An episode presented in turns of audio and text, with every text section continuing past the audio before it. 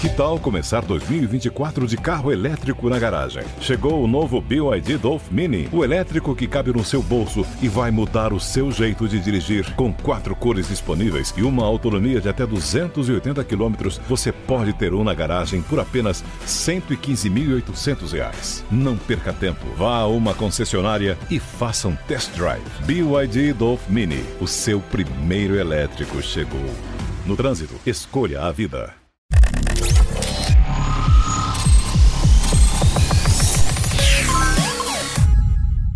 Começamos mais um Ligados na Tomada, o podcast onde os nossos convidados literalmente provocam um choque de tecnologia para a nossa audiência. E hoje a gente tem aqui, eu sinto o prazer de receber aqui Lúcia Camargo Nunes, uh, da Via Digital, tem uma larga passagem aí pelo Estadão, Jornal do Carro, Editora-Chefe, revistas, Motorsports, enfim, e Gerson Borini, engenheiro, uh, é um test driver, praticamente um consultor, conselheiro também da Autos Entusiastas e que teve uma boa passagem como engenheiro mecânico pela GM. Sejam super bem-vindos aqui ao Ligados na Tomada. Obrigada. Obrigado. E, Bacana. E, e o agradecimento até se estende, porque cada um da sua maneira teve um esforço para chegar aqui nos estúdios da Jovem Pan.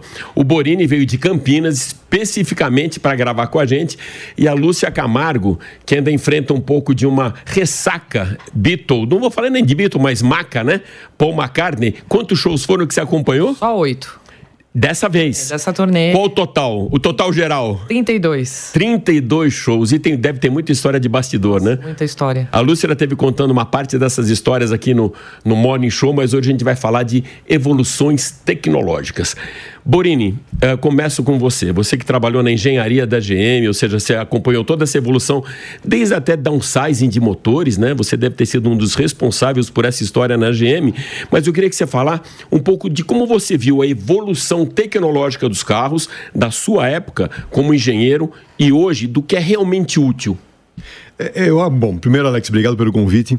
Eu, eu, acho que a evolução tecnológica dos carros ela começa basicamente nas legislações. Tá? Então, cada país, em cada região, ela co coloca as, as, as, legislações, seja de consumo de combustível, seja de emissões de gases, emissões evaporativos, até de segurança. Isso eleva as empresas a melhorarem a tecnologia embarcada nos veículos. Isso foi evoluindo ao longo dos anos. Se a gente olhar aqui no Brasil, a legislação de emissões no Brasil começou no final dos anos 80. Né? E foi tudo sendo evolutivo. E a, a, tecnologia que a gente vê hoje, tá? é, a grande parte dela traz conforto para os condutores, conforto para as pessoas dentro do carro, mas principalmente traz segurança. Então, acho que a parte de legislação é o que mais alavanca o desenvolvimento tecnológico dos carros é, durante todas as gerações aí. É, eu acho legal isso. Eu também sempre valorizo muito quando a tecnologia embarcada principalmente trabalha para a segurança. Lúcia, a gente viu um movimento, o Brasil é muito das ondas, né? Uhum. Mas a gente viu uma onda muito forte, antes mesmo de a gente falar tanto de eletrificação, sobre os carros autônomos. Então a gente falava muito de nível 1, nível 2, aquela história do nível 3, que você tem que estar tá olhando para frente, nível 4, nível 5, que não tem nem o condutor e nem o volante do carro isso deu uma esvaziada. Né? Não sei se foi essa mudança de chave para os elétricos ou se foi alguma outra preocupação. Como que você vê os autônomos hoje e a repercussão que está bem mais baixa desse sistema? É, também queria agradecer o convite. Muito feliz de Você largou o Paul para estar tá com a gente. É, ele, ele já foi embora, né? Tudo bem. um, os autônomos, eles deram uma esfriada aí na época da pandemia, né? Porque é, o autônomo também está ligado naquela questão do carro compartilhado, que várias pessoas vão usar o mesmo carro, então tudo isso deu uma esfriada. Mas não foi só isso que eu enxergo. Os autônomos tiveram problema com segurança. Né? Um dos entraves dos autônomos é a segurança, por causa de alguns acidentes que ocorreram aí com alguns carros em teste. As montadoras continuam testando. O carro autônomo vai ser elétrico. Então, assim, eu acho que a evolução do carro elétrico ele vai levar ao autônomo, né? E eu acho que as, as montadoras estão trabalhando, é, algumas têm aí protótipos, eles estão fazendo testes, acho que está tudo em teste. Uma coisa que eu acho que é interessante aqui no Brasil, se a gente quiser trazer aqui para o nosso ambiente, né, é o seguinte: é, uh, existem montadoras que já estão trabalhando com, com autônomos, mas na área de pesados, por exemplo, né? Porque é um, é um segmento que tem uma demanda é bem interessante. Por exemplo, recentemente eu fiz até uma, uma reportagem para a revista Autodata. A Mercedes é, tem uma linha de autônomos já comercializada, é um projeto muito legal. Eles fazem pra, em ambientes que eles chamam de confinados. Então, eles têm é, é, colheita de cana, né? Eles trabalham junto com uma, uma empresa também, uma startup, é um negócio enorme que eles têm.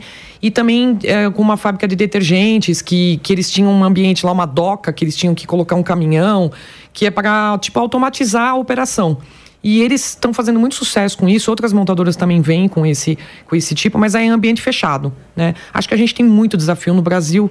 É, enorme também, porque a gente tem todo um problema de sinalização, se for imaginar, né?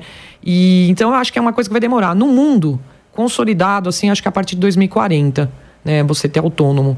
Então, eu acho que é um trabalho que está sendo feito e eles pararam de alardear muito porque começou a rolar acidente e tal. Então, falaram, ah, vamos, é, vamos e, fazer o nosso trabalhinho ali. E principalmente, Lúcia, não sei se o Gerson concorda, uh, o acidente ele gera uma outra questão também de quem é a responsabilidade, é. para quem vai a culpabilidade. É. Eu tive em Mountain View e tive a oportunidade de andar num dos carros da Waymo, né? Que é aquele projeto do Google, um dos braços do Google para os carros autônomos é o Waymo. Ambiente controlado, você entra no carro, você clica lá para onde você quer ir, você dá aquele. como se fosse um Uber, né? Um Uber autônomo. Na época eram os carros da Chrysler Pacific, mas eles tinham muito. Uh, muito controle sobre aquela área e ainda estavam muito reticentes, por exemplo, de levar para São Francisco, de levar para Los Angeles, embora tivesse essa evolução muito grande, principalmente na Califórnia, história da Tesla tal. Essa regulamentação ela pode ser um calcanhar de Aquiles também por conta da culpabilidade, não é, Borini? Eu acho que é, que é um grande ponto isso daí, porque de quem que é a culpa? É de quem fez o software, é de quem construiu o carro, é de quem comprou, é do, do agente público que não tem uma via bem conservada, ou seja, é, existe essa, essa essa discussão. Mas eu acho que nessa parte de pesados que a, que a Lúcia comentou, aqui no Brasil a gente tem um exemplo muito bom do agro, né? O nosso, uma parte do agro, das, dos maquinários agropecuários aí, eles trabalham praticamente autônomos com, gera, com orientação via satélite e tudo mais. Então já existe bastante coisa nesse aspecto. E essa né? linha evolui, né? É. Então essa linha de comerciais provavelmente vai ser a que vai evoluir primeiro, antes de ir para as ruas. De... Você comentou uma coisa comigo, Lúcia, sobre a docagem, né? É. Que parece inclusive aquela acoplagem que tem, acoplamento é. da nave mãe é. com o módulo quando a gente vê que tem que ser muito preciso é. e para isso a engenharia ela pode, aju pode ajudar bastante. Você já teve alguma experiência com um carro autônomo acima de nível 3, seja aqui ou fora do Brasil? Não, não tive. Assim, a gente até vê as brincadeiras aí do pessoal dirigindo Tesla sem as mãos, né? É super perigoso isso. Não tive, assim, eu, eu, eu tive acesso a esses caminhões autônomos da Mercedes, né? E, e assim, é uma coisa, é uma realidade que a gente tem que se que acostumar. tipo de automação ele tem? O que exatamente ele faz? É, é, é 100% autônomo, não tem motorista. Não tem motorista. Então, por exemplo, tem um caminhão que passa e ele recolhe toda a cana. Você fica imaginando é, a colheita da cana-de-açúcar, né? Então, ele vai passar por um ambiente, ele vai colhendo a cana-de-açúcar. Então, você tira aquela mão de obra ali pesada, né? Uma mão de obra. É, de trabalhadores, de, de, pessoal da roça, né, no sol, e ele vai colhendo, mas ele vai sozinho, ele não vai precisar do motorista, ele não precisa do motorista dirigindo. Então ele tem um percurso, quer dizer, é tudo software, é tudo tecnologia, é um negócio assim. E a própria, esse próprio caminhão também que eles desenvolveram da, da fábrica de detergentes, de material de limpeza, também é que eles tinham que encaixar o caminhão numa doca ali mas ser muito preciso. Então, assim, às vezes o motorista ele poderia levar muito tempo para fazer esse encaixe a máquina vai lá e faz sozinha. É uma coisa completamente. Hoje, né, para a gente pensar nisso, você vai ter aí, é, você tem alguns sistemas também que é pela própria estrada, você vai ter um rail, né? Você vai ter um trilho na estrada por onde o carro vai andar, também que é uma, um projeto de carro autônomo, né? Então acho que a gente tem aí um mundo de perspectivas. O Brasil tem que avançar muito no sentido. Eu lembro quando a Mercedes-Benz começou a trazer um Série S, que é um nível 3 de tecnologia, né, de autônomo, de autônomo, que já é um nível bem avançado é, que acho que foi até o primeiro do mundo comercialmente produzido tal. É, como é que você faz? Que às vezes a gente anda com os carros, né? E ele não reconhece nem a faixa do, do chão, né? A faixa, é, porque é mal pintada, né? Então, assim, regulamentação. É, essa questão das faixas, porque ele vai ler placa, ele vai ler a velocidade, então ele vai andar na velocidade que a estrada permite, é 120, ele pode andar a 120. Baixou para 110, ele baixa para 110. Então tudo isso tem que estar tá muito coordenado, né, bem construído e uma infraestrutura imensa, né, para atender isso. Sim, eu, eu tive uma experiência aqui com a Audi, até que trouxe um carro eu não vou dizer que era nível 3, mas 2.5. É. Eu acabei ficando assustado, Borini, na marginal, porque, é, primeiro, a marginal ela tem algumas faixas não contínuas e nem pontilhadas. Não existem, teve um recapeamento ali e ficou só asfalto. Aí o carro devolvia para minha mão o controle. O controle total, ele simplesmente desligava. Outra, ele entende o motoboy como rota de colisão. É. Ele não, imagina, se a engenharia alemã vai prever uma moto cruzando a sua frente toda hora. E outra leitura das faixas mesmo, velocidade, como a Lúcia falou, aparece lá 60 veículos lentos, 90, tal, tal, tal, mais sabe, mas tudo na mesma faixa. Então ele tem dupla leitura. Você teve uma experiência há pouco que você me falou com um Cadillac nos Estados Unidos. Tive. Conta pra gente isso. Na verdade, eu fui, eu fui para os Estados Unidos para cobrir a corrida de Sebring, às 12 horas de Sebring. E eu fiquei hospedado em Orlando, porque não tinha hotel em Sebring. E a GM, os meus amigos da, da GM, me, me emprestaram um Cadillac CT, CT4 lá. E aí eu fui descobrindo aquele carro. Então eu fiquei os quatro dias da treino e corrida. É um SUVzão, não é isso? Não, não. Ah, não é, sedã, é o a sedã, sedã mesmo? Sedã, sedã, sedã médio, vai, vamos falar assim. Sedã médio para os Estados Unidos, né, que seria um é. sedã grande para nós aqui, né? E esse carro tinha esse sistema, é o Super Cruise que eles chamam, né? Que seria o super controle de cruzeiro. Né? E então, nessa estrada entre Orlando e Sebring, você ativava o sistema, então tem alguns trechos da pista, isso é bem importante, porque mesmo nos Estados Unidos não são todos os lugares que já estão mapeados. Até então, lá, tem, né? Tem alguns Sim. trechos que ali você podia utilizar. Então você ativava o Super Cruise, simplesmente você tirava as mãos do volante, tinha semáforos, ele parava no semáforo, entendeu? A hora que o carro da frente andava, se eu tivesse olhando para frente, ele andava. Se eu não, se eu estivesse olhando para o lado, conversando com um cara que ah, tem uma câmerazinha no volante, olhando a tua ele atenção. monitora a tua atenção. Monitorando sua atenção. Aí você está olhando, conversando com alguém do lado, ele dá um apito avisando, ó, o carro da frente andou. Aí você dá um toque no acelerador, ele retoma a velocidade. Mas o mais legal que eu achei de tudo isso daí é, é, bom, é o controle de cruzeiro adaptativo que a gente já conhece Sim, aqui. O ACC. Mas o mais legal de tudo é a mudança de faixa. De maneira autônoma. Você liga a seta, fala, quero mudar da faixa esquerda para a faixa da direita. Você liga a seta, se não tem nenhum carro, ele vai, ele faz a mudança de faixa e alinha na outra faixa. Você só você mostra não, a tua intenção. Você, só mostra a tua intenção. Você não, não, você, você não bota a mão no volante. Você liga a seta para a esquerda, ele puma, muda para outra é. faixa aqui tá aí, né? e vai embora. Tá então, próximo da gente. É bem, é bem assim, você, agora que você está usando isso daí, agora uma coisa que eu não tive coragem de fazer. O trânsito já estava parado lá na frente, farol vermelho, e eu aqui a 70 milhas por hora. E aí, o que, que eu faço? Deixa ele frear ou freio antes? Eu também nunca tive eu esse não... feito. Isso já aconteceu comigo, Lúcia. Eu freiei. Que eu tive muita vontade de fazer quando você está indo para Santos, por exemplo, na Imigrantes, aquele pedágio todo que começa a parar os carros, falar. Eu já brinquei disso com os meus filhos, com a minha mulher, mas nunca tive peito de não colocar o pé no freio. De falar, agora, não, gente, não vou fazer não, nada, ele vai parar. Não, isso eu fiz. Se o trânsito estava andando na minha frente foi parando, eu parei. Eu deixei, deixei o sistema. Agora, se o trânsito já estava parado, ou seja, eu estava muito longe. Entendi, entendi. Eu não esperei ele a reação para ver se ele ia ter distância para parar. Mas sabe, Alex, eu, eu, eu, até uma coisa assim que eu, eu desafio às vezes a colegas, pessoas com quem né, eu ando de carro, se eles usam ACC, né? Eu adoro ACC. Eu também gosto eu muito. falo muito disso nos meus vídeos e tal, porque eu acho que é uma tecnologia muito legal.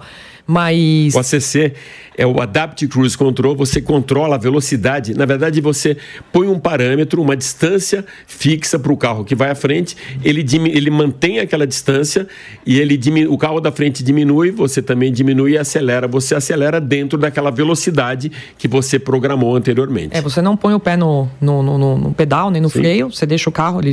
Já é um sistema semi-autônomo, né, Sim. que a gente tem. E assim, é, a gente testa com as montadoras, quando a gente vai fazer os testes, eles fazem isso, né? A gente vai até o ponto assim que você até fecha o olho, né? Porque ele vai, encontra, às vezes a 60 km por hora, 70, numa barreira, mas é uma barreira de papelão. Ou um boneco atravessando um boneco a via. Atravessando. A gente faz bastante esses testes. Mas na vida real, já teve carro que eu freiei. eu não confiei. É, eu, eu, eu, confio no, no, no ACC, no, no Cruise Control ou no Velocidade Cruzeiro Adaptativa. Eu confio nele. É, o que eu não confio no motorista brasileiro, entendeu? Por quê? Porque normalmente a distância que, é, que, é, que o ACC mantém do carro à frente é uma distância relativamente. É, uma, é, é a distância correta. Correta, mas é, é que ninguém obedece. É aquela de, colado, de, né? de 3 segundos né, que você tem que manter de distância. E aqui no Brasil o que acontece? Quando você tem essa distância, alguém vence e entra na sua frente. Pode entrar. Aí o sistema freia, te joga para trás. Então é exatamente. aí fica um pouco incômodo a, a condução. É, causa um então, certo desconforto. É legal o ACC quando todo mundo está usando. Exatamente. É. Quando todo mundo tem consciência também é mais legal ainda. É. Uh, Lúcia, antes de virar a chave, né? A gente, aliás, virando a chave, na verdade, a gente falou da, dos autônomos e que de, se de repente essa nuvem com raios não eletrificou o mercado, né? Uma nuvem em cima dos autônomos não eletrificou o mercado. Como você vê hoje a eletrificação? Porque esse movimento realmente está muito grande e eu digo até com a mesma força de divulgação que a gente teve no começo uh, dos carros autônomos, só que uma, uma evolução muito grande. Eu diria até pelo crescimento até do mercado, embora seja um mercado pequeno, a base ainda é pequena, é. mas um crescimento exponencial. Sim, muito grande. Eu, eu assim, eu prefiro até falar de Brasil, porque é lógico que os outros países eles têm metas, a Europa tem metas de, de carros só eletrificados, cada, aí cada região vai ter uma meta, na China, é, no Japão, né? No Brasil, realmente, esse ano a gente teve aí um crescimento, a gente teve, a gente tem uma expectativa de crescimento de 80% dos, nos elétricos, né? E, nos eletrificados, na verdade, que o pessoal fala muito em eletrificados, que eu acho que isso também é uma coisa interessante de eu falar. Eu vi que você gosta de separar Importante. bem. É. O que é 100% elétrico é. o que, que é, o é, que é porque híbrido. a gente tem os híbridos e tem vários tipos de híbridos. A gente tem os mild, que é são os leves, tem o, os autorrecarregáveis, o PHEV, que é o plug-in, e a gente tem os elétricos, né? Então, hoje, as, as entidades, elas colocam tudo no mesmo pacote, na mesma cesta, eu acho que tem que separar. O grande, o forte hoje no mercado brasileiro realmente são os, os híbridos, né? A gente tem aí algumas versões, alguns modelos híbridos, mas a gente também tem os elétricos. Não dá para é, ignorar o crescimento dos elétricos e a gente tem que atribuir isso aos chineses. Os chineses estão vindo com agressividade em termos de preço. Esse ano eles já é, tumultuaram o mercado, né? Porque eles vieram, no caso da BID, vieram, a própria GWM vieram com os elétricos a preço baixo a preço é, reduzido em relação ao que a gente tinha no mercado, obrigaram as montadoras a baixar preço. Teve carro que baixou 100 mil reais. Aí você fica imaginando como que eles tinham essa gordura, né? 100 mil reais de carro que caiu, 80 mil reais, 70 mil reais, e, e eles estão diminuindo o preço desses carros. E, assim, a expectativa é que ano que vem eles cresçam mais 60%, né? Hoje a gente tem Hoje qual o tamanho do mercado, Lúcia? O tamanho do mercado é 0,7%. 0,7%. Os elétricos, né? Então, assim, se a gente for ver... É, é, os elétricos esse ano devem fechar aí por volta de 15 mil unidades. É pouquinha, pouca, poucas unidades ainda, mas a gente tem que colocar aí um mérito aos chineses também que vieram com esses carros, né? É, com um preço mais acessível, vamos dizer. E esses Hoje, carros chegaram no segundo semestre, praticamente, né? Basicamente, né? É, é, híbridos também vão crescer, né? E já estão, hoje a gente representa aí 73, 74 mil unidades vendidas. A gente ainda tem poucos híbridos, a maioria é importada, né? Então, é, vamos esperar para 2024. A expectativa da Anfávia é, é 24 mil elétricos no ano que vem, né? Um crescimento de 60% e 118 mil híbridos, né? Então, assim, é um mercado que está crescendo. A gente está vendo, as pessoas estão se familiarizando. Isso é legal. É, eu, eu, acredito muito na hibridificação dos carros, né? até por uma questão de legislação. A gente vai ter uma nova fase do Proconv, então provavelmente muitos carros aí vão, vão se tornar híbridos por causa, por causa disso. E os elétricos aos pouquinhos, né? A gente tem uma questão também de infraestruturas, de tomadas, né? Para aguentar uma, de repente, aí um, um número muito grande de carros elétricos. Então a gente está, eu acho que a expectativa de crescimento, a gente só vai ouvir falar disso daqui para frente. Mas Brasil, com certeza, a transição vai ser pelo híbrido. Lúcia, eu, eu, uma coisa que eu acompanhei nesse movimento, eu posso dizer até que no começo eu era meio cético, achando que a distância para o cidadão comum ter um elétrico ainda estava muito longe, era muito distante, né? E você falou uma coisa que é verdade: os chineses eles impactaram o nosso mercado não só com esses produtos deles com custo mais baixo, como também provocaram uma queda no preço do mercado em geral, inclusive a combustão. Eu tive a oportunidade de participar eh, de um evento junto com o meu querido engenheiro Gerson Borini, que deu uma aula exatamente colocando que tipos de elétricos híbridos eletrificados existem no mercado. E já que você citou alguns, eu vou pedir para o Gerson Ninguém passar melhor. isso para a nossa audiência e falar de cada um, desde aquele que é, ele não é plug-in, aquele outro tipo que ele tem uma auxiliar bateria para auxiliar, ou aquele uh, plug-in total, ou 100%. Explica para. Dá, daquela aula que você deu para mim lá, dá aqui para nossa audiência do Ligados na Tomada. É, obrigado. Na verdade, até fiz uma matéria no Auto Entusiastas explicando explicando toda, todas essas fases de. É engenheiro de... e professor, é muito é. didático, Borini. Mas vamos lá. basicamente, o que a Lúcia falou, essa, essa hibridização aí que está acontecendo, né? Ela começa com um híbrido leve. Tá? O que, é um híbrido leve? Eles tiraram, pegaram o alternador que a gente conhece no carro há tantos anos, e esse alternador ele tem dupla hum. função. Ele tem a função de gerar corrente e carregar uma bateria pequena, não é aquela bateria de 12 volts, não. É uma bateria pequena que fica normalmente no porta-mala ou, ou, ou embaixo do banco traseiro e carrega essa bateria. E quando você dá uma acelerada, por exemplo, vai fazer uma arrancada com o carro, esse alternador, ele inverte, ele passa a ser um motor elétrico. Então, ele ajuda o motor a combustão nessa nesse movimento inicial do carro, usando a energia que está acumulada lá na bateria. Então, ele dá aquela pequena acelerada.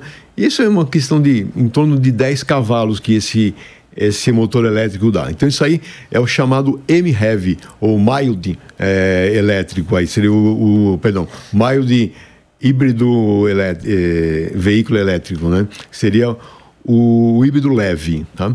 Aí tem o segundo que é o, é o híbrido. É o híbrido mesmo, tem uma bateria um pouco maior e aí ele sai fora do alternador e ele passa a ter um motor elétrico vamos dizer assim, acoplado entre o motor e o câmbio, para ficar mais claro para todo mundo, entre o motor e o câmbio tem um motor elétrico. Tá? Então, um motor elétrico numa potência maior, que também ele ajuda nas acelerações e quando você faz frenagem, esse motor elétrico ele carrega a bateria. Então, ele está sempre é, recuperando ou regenerando a energia que você já gastou e armazenando. E aí você tem um elétrico e uma combustão. Isso. Okay. Então você tem um motor, um motor elétrico mais potente e um ah. motor a combustão ah. ainda lá.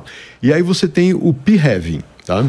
que seria o híbrido plug-in. Então a bateria passa a ser maior ainda, ele passa a ter uma autonomia maior com a carga da bateria. Né? Então ele passa a ter 40, 50, às vezes até mais de 100 quilômetros. E plug-in, para vocês entenderam, que você literalmente liga Isso, na tomada. Exatamente. Aquele que você pode carregar a bateria por uma fonte externa. Sim. Além de você carregar ele nas frenagens, nas desacelerações, a, carregar a bateria. Ou seja, ele regenera. Ele regenera a energia também você pode carregar externamente. E também ele é uma combinação ainda do motor a combustão com esse motor elétrico para fazer toda essa, essa combinação de potência para as rodas. E tem o elétrico puro, que, é, que aí você pode ter ou um motor somente no eixo dianteiro, ou um motor elétrico somente no eixo traseiro, ou você pode ter dois motores, fazendo até aquela função de um carro 4x4 ou, tras, ou all-wheel drive, né, que seria tração nas quatro rodas. E aí o elétrico, logicamente, elétrico. baterias de vários tamanhos, né? Uh, Lúcia, você passou por algumas evoluções na indústria automotiva e muita experiência, muita bagagem do Jornal do Carro. Imagino a responsabilidade de você uh, ser editora-chefe de um veículo. A gente falou de muito formadora de opinião, naquela época eram literalmente uma quatro rodas, um estadão. Você ficava esperando o dia. Tabela de preço. Uh, tabela de preço. E você ficava esperando sair até para a decisão da compra do seu carro. Sim. Mas a gente passou também por alguns momentos Uh, dentro dessa evolução de etanol, de flex, de só combustão, acaba com o etanol, volta o etanol e hoje a gente fala muito de matriz energética, com as possibilidades que o mercado te proporciona. Na Europa eu vi muita coisa com hidrogênio, mas eu também escutei muita pergunta de engenheiros na Europa, principalmente lá na Fórmula E, os caras não entendendo porque a gente não usa mais o etanol no Brasil como matriz energética e fica falando de hidrogênio. Eu queria que você desse um raio-x é. desse cenário. Você até teve participou de um congresso da Autodata, Autodata que vocês levantaram a bola disso, muito, né? A gente teve assim, as discussões muito em torno disso. É, bom, assim, hoje você tem o etanol, ele é, é consolidado no Brasil, né, em termos de, é, de infraestrutura, de abastecimento. É, o problema eu acho que é o seguinte: é você, é, existe sim montadoras hoje investindo pesado, né? Estelantes com Fiat Jeep, Volkswagen, Renault, a, a própria Toyota que já tem o híbrido Flex e a Nissan, possivelmente GWM, eles estão investindo em motores híbridos Flex. Então você vai poder usar a, essas explicações que o Gerson colocou desses tipos de motor. É, não está claro ainda se vai ser autorrecarregável, se vai ser plug-in, aí vai depender da tecnologia, com etanol. Né? E, e, que alguns especialistas dizem que é a tecnologia, e aí que eu acho que é a importância disso, por que, que a gente fala tanto disso? Que é a questão da descarbonização. Nós vamos ter agora uma nova fase do Rota 2030 que vai estabelecer metas e todas as montadoras vão ter que andar na linha e, e atingir essas metas. Então, tudo isso faz parte de um plano, como ele colocou, não é apenas é, por vontade própria, isso é legislação ou incentivos que as montadoras ganham, né? Andando junto com isso. E tudo isso leva a essa questão da evolução dos motores. E aí, a questão do híbrido flex, é, que é uma coisa que o Brasil tem, a gente tem essa discussão, né? É a nossa jabuticaba? Porque assim, a gente tem etanol em países asiáticos. A Índia está desenvolvendo muito, né? Tem alguns países, mas assim, é uma coisa que está muito localizada no Brasil, né? É, América do Sul, né? O que, que você tem de, de flex? Então, é, começa a dar um problema assim, você vai ter Hoje a indústria trabalha muito na questão também da exportação. Então você vai começar a produzir carros no Brasil que você não vai poder exportar. Né? Mas as montadoras estão apostando nisso. Nós vamos ter a partir do ano que vem já carros híbridos flex, né? Que que no caso a gente tem hoje a Toyota, né? A Toyota que você pode usar etanol, gasolina e é o Corolla, o Corolla Cross. E vamos ter mais carros. As montadoras estão investindo pedaço, pesado nisso. Por isso que eu falo que eu acho que vai ter uma transição muito ainda longa nesse sentido de nós termos híbridos no Brasil. Fala também em, falam também em hidrogênio a partir do etanol. Existem aí que o Gerson pode até explicar melhor depois como que você transforma, você chega no, hidro, no hidrogênio pelo etanol, isso seria uma coisa fantástica.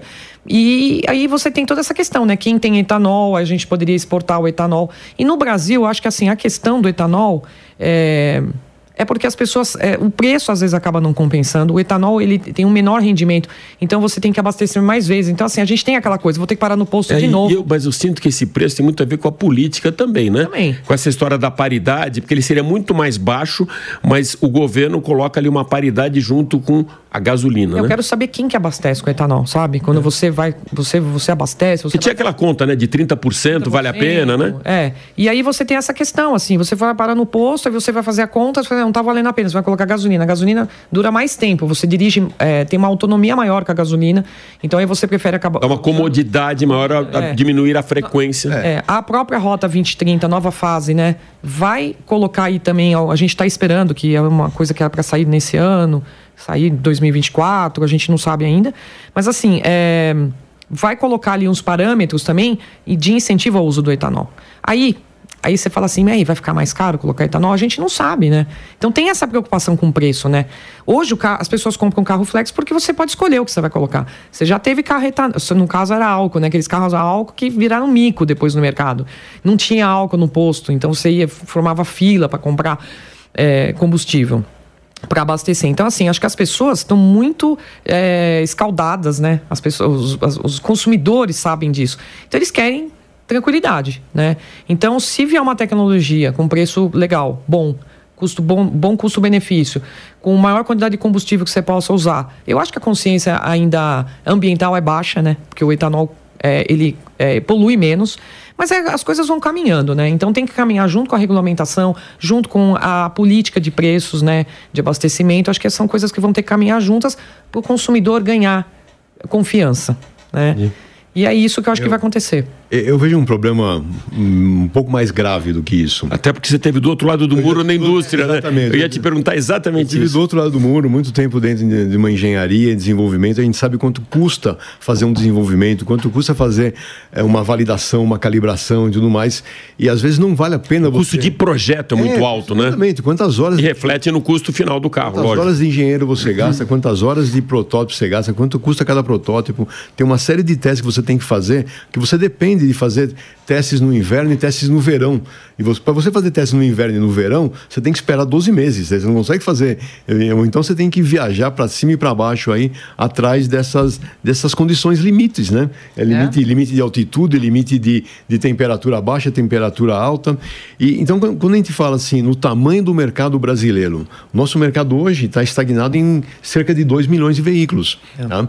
Fica difícil você. E com uma capacidade produtiva que a gente conversava é, antes, perto milhões. de 5 milhões. 5 Imagina, milhões, você tem uma ociosidade de 3 milhões de veículos mês. Justificaria a exportação. Ano. Então você é, pode sim. produzir mais para exportar. Então, mas aí você tem que. Você, você pensa assim, usar o etanol, mas quem mais usa etanol no mundo?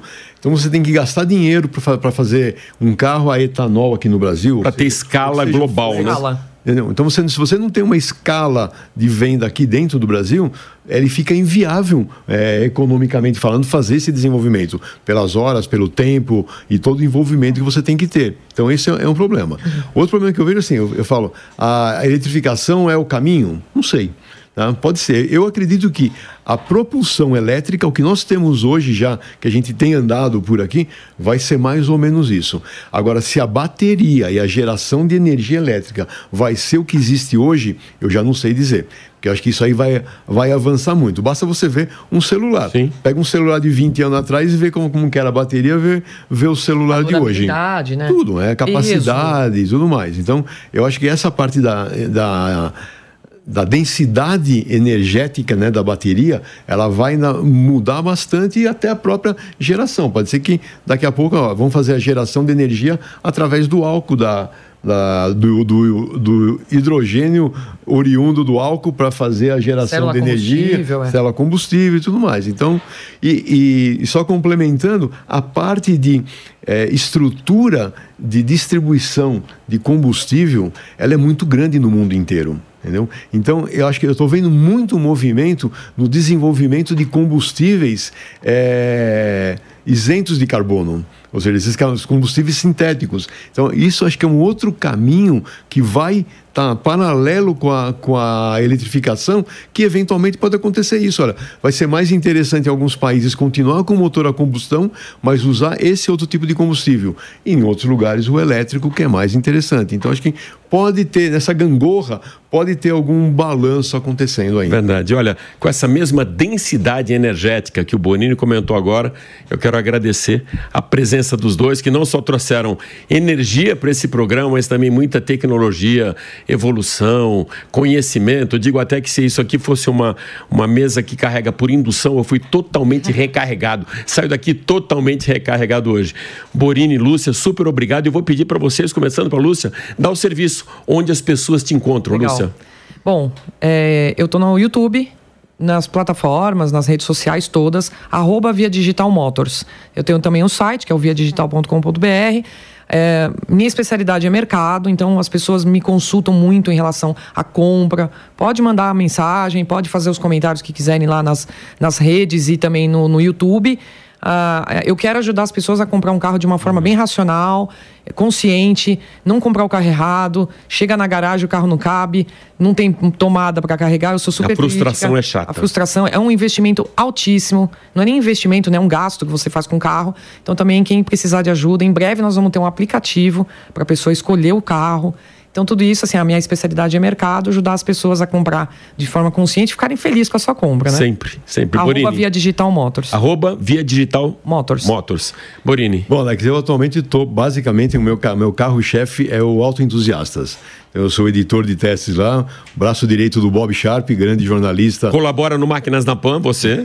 Colaboro com você, Máquinas na Pan. Então, meu carro-chefe é o Auto Entusiastas. Nas mídias sociais, vocês podem me encontrar como Gerson Borini, em todas elas. Estou aí gerando meu conteúdo. Meu conteúdo é sempre mais voltado pelo lado técnico, entendeu? Então, eu procuro sempre mostrar um pouco daquilo que eu, em 30, quase 40 anos de indústria automobilística, aprendi. Então, eu tento entregar um pouco lá nessas, nessas mídias sociais minhas. Então é por aí que vocês me encontram. Valeu, gente. Super obrigado. Obrigado mesmo por enaltecer o nosso programa aqui hoje. É um privilégio ter esses dois craques da indústria automotiva no Ligados na Tomada.